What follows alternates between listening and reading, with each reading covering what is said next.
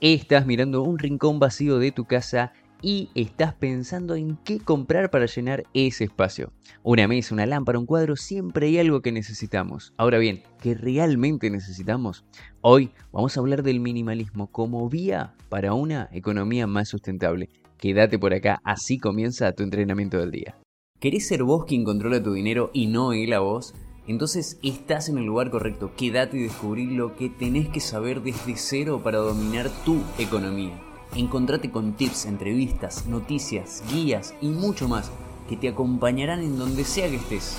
Soy Alejandro Ortiz, te doy una cordial bienvenida, esto es Tu Coach Financiero.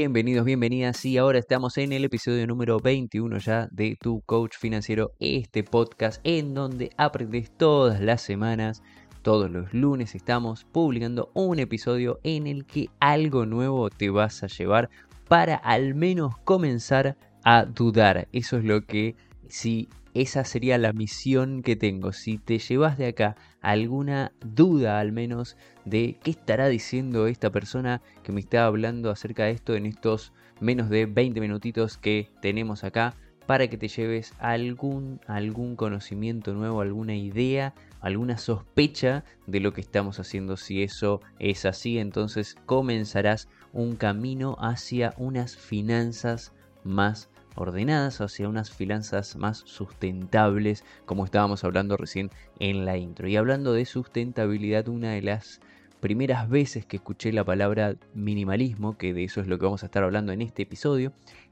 la escuché por primera vez hace, hace varios años, hace unos 6, 7 años más o menos, y sinceramente te digo, no le di nada de importancia, me dije a mí mismo, qué loco, me gustaría eso, que eso suceda, pero no se puede. Necesito tantas cosas que primero luego tengo que...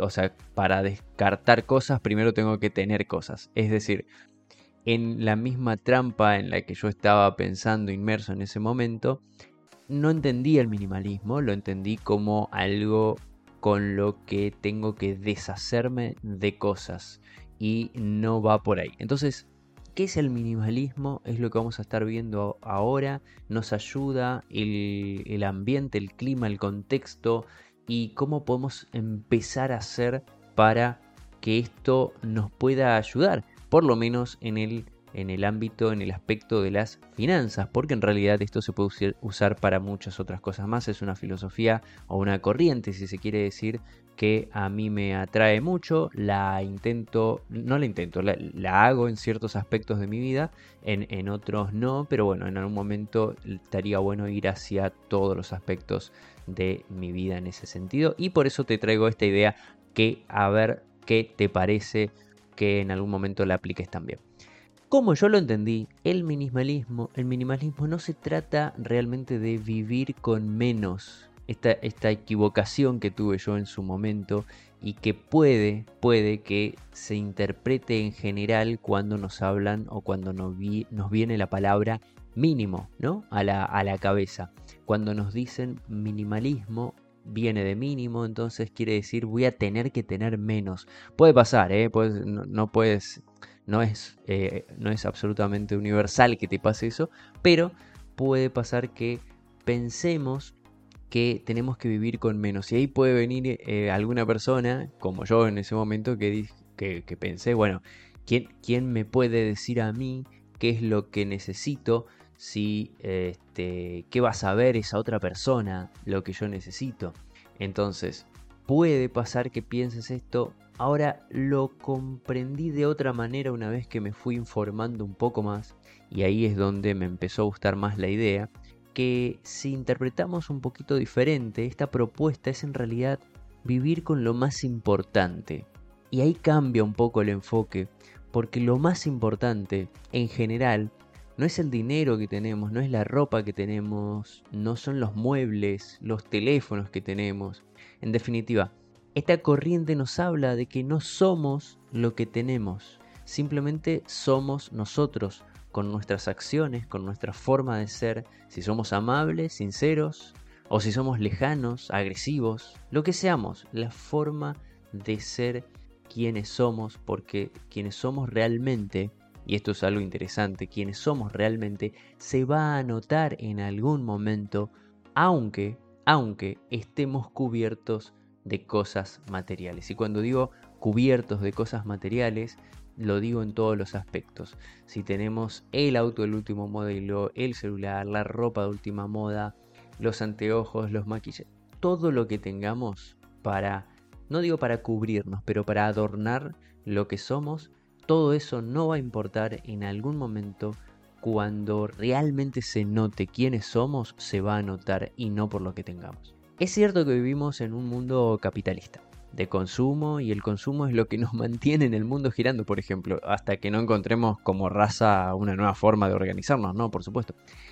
Y esto, a ver, esto viene hace muchísimos años, no hace falta que te lo diga acá, que hace muchísimos años eh, viene la, la mecánica de ser capitalismo, es decir, del consumismo. Por eso es difícil, primero, primero, darnos cuenta. Aunque parezca obvio, eh, esto de que nos tienen, nos tienen, cuando digo nos tienen, nos tienen todo el tiempo con el, con el capitalismo eh, y con el consumismo, mejor dicho. Ahora, aunque parezca obvio, primero nos damos, nos es difícil darnos cuenta de eso. Y aunque nos demos cuenta, y yo te estoy diciendo hoy en día, hay publicidades, eh, nos están investigando todo el tiempo. Cuando digo investigando, no, no, no en forma de complot mundial, sino que cuando buscamos alguna cosa sabemos que después nos, va, nos, van, a, nos van a ofrecer ese tipo de, publicidad. Si, si, hoy en día nos detuvimos al menos unos segundos, unos segundos a mirar una campera en alguna red social, por ejemplo, de seguro que en pocos minutos, en pocos minutos tendremos la publicidad de la misma campera cuando hagamos búsquedas en otro lugar de internet. Y, esto, además, la tecnología nos promete, no sé si eso será para bueno o para malo, pero nos promete ir avanzando más todavía en ese aspecto. Así que, ya sea que no te des cuenta, o incluso que sí te des cuenta de que hay consumismo, es difícil ir eh, a ese contracorriente, por así decirlo, en ese sentido. El entorno nos ayuda a ser más minimalistas o más consumistas con esto que estamos viendo a continuación. Entonces, en el minimalismo se puede aplicar a varios aspectos de la vida, esto ya lo, lo vimos recién. Con la premisa de que vivas con lo que realmente importa, podríamos comenzar a mirar con esos anteojos a las relaciones, las amistades, las costumbres, las rutinas, planes, los pensamientos. ¿Cuántos pensamientos tenemos por día que realmente están de relleno, por así decirlo. Es decir, no los utilizamos realmente y llenan un espacio y ocupan energía que pudiera estar destinado a otras cosas. A ver, el entorno nos impulsa a ser consumidores permanentes. Es como que alguien te diga que tenés que navegar contra la corriente si tenés que tener menos. Hay una serie, hay una serie que se llama Minimalismo, menos es más, The Minimalist es en, inglés la serie por si lo quieren buscar. Y está buenísimo porque ahí se pueden ver a dos personas que comenzaron con este cambio en sus vidas. Y está bueno porque comentan cómo, cómo tenían sus casas llenas de cosas. Apenas podían caminar. Es decir, pregunto, les pregunto para que hagan un, para que hagan el, para que tengan un recuerdo brevemente, para que hagan memoria y vean a ver si, si alguna vez les pasó esto. ¿No fueron a la casa de alguien que tiene tantos muebles, tantos adornos, que, sienten que, tienen que caminar colocando un, pasito exactamente delante del otro, o, o, caminar de costado para no tocar o romper algo, por ejemplo. Pónganse a pensar, si te pones a pensar, puede pasar que en algún momento detectes esa casa de la que te estoy comentando. Seguramente tenés algún conocido así. O, o, a lo mejor, sos vos. O sea, es tu casa, es tu espacio, tu departamento, el que está así. Entonces, con todo esto, eh, ¿qué queremos decir relacionado a la parte de las finanzas? Al no ser minimalista, al no serlo, que es la mayoría de las personas no lo somos, por supuesto que hay grandes cantidades de dinero que se está gastando todo el tiempo. Es decir, justamente ser consumista y estar a la moda, tener el último de todo lo que, lo que sale, te lleva a dinero, te lleva este, este gasto de dinero. Eh, y a veces no sabemos ni por qué lo estamos haciendo. Si estás gastando dinero para estar a la última moda, puede ser que sea por miedo al que dirán si te ven con una remera repetida en el mes. Fíjate, mira, mira lo que estoy diciendo que alguien te vea con una remera repetida en el mes, en la semana, en lo que fuese. Pero quiero ir más allá del dinero. Si bien esto se llama, es, lo, estamos, lo estamos trabajando con respecto a las finanzas, pero hay algo más peligroso, más profundo que quiero que se comprenda. Hacer la combinación eh, perfecta de vestidos, trajes, corbatas, zapatos, etc. Promete, promete conseguir un efímero o sea, un, pequeño lapso de placer cuando te dicen qué lindo te queda eso que traes puesto. O que te digan qué buen celular que tenés. Puede pasar, ¿eh? puede pasar que estén buscando eso y puede pasar que no se den cuenta que estén buscando eso también. Ahora, todo esto que, estoy diciendo no solo lleva el, gasto económico, obviamente porque hay que comprar distintas, distintas prendas para estar siempre a la moda, no solo, no solo hay un gasto económico para, para ese impresionar que uno quiere tener o ese quedar bien que quiere tener, sino porque, a ver, ¿por qué lo digo eso? No es simple, eh, está bien, lleva un gasto económico, eso en última instancia se recupera. ¿Cómo? Y haciendo más dinero, pagando más cuotas, refinanciando, cosa que ya es bastante cara y no la recomiendo claramente, porque estarías claramente sosteniendo un estilo de vida que no te pertenece, si ya estás refinanciando para comprarte y estar a la última moda de todo, pero eso es una opinión mía.